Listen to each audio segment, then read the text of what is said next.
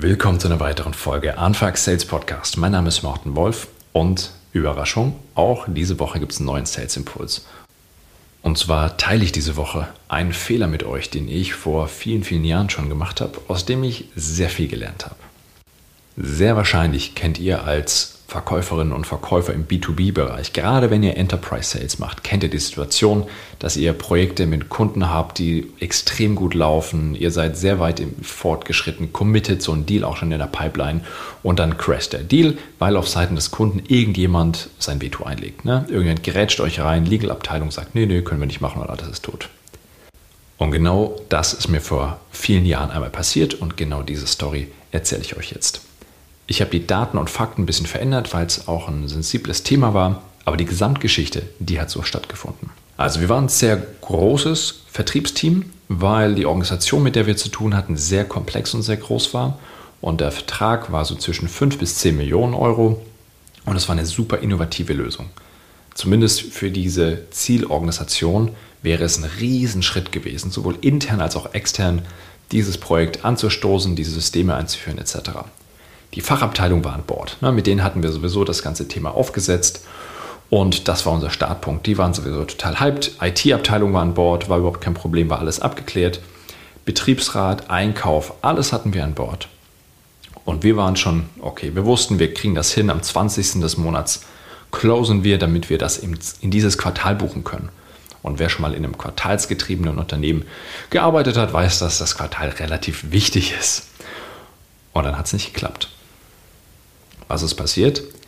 Was wir nicht wussten, war, in der darüber liegenden Organisation gab es ein Projektcontrolling, das sich anscheinend speziell um Rentabilität von Innovationsprojekten kümmert. Und wir wussten das nicht.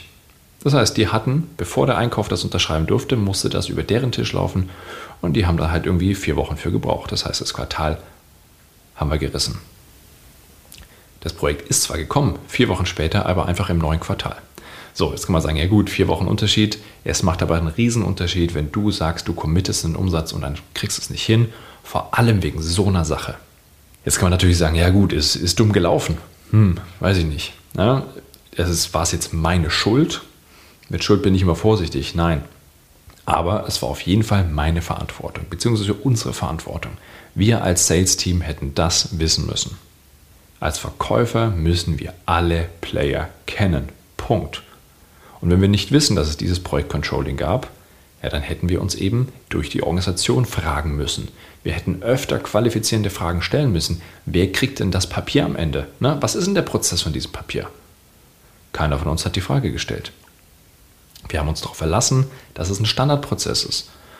Fachabteilung, IT, Einkauf und Buchhaltung. Wunderbar. Naja, ist uns am Ende auf die Füße gefallen. Also, wir als Verkäufer sind in der Verantwortung, diese Transparenz zu schaffen, dass wir wissen, was in so einem Projekt passiert, wer daran beteiligt ist und vor allem, wer uns da Steine in den Weg legen kann.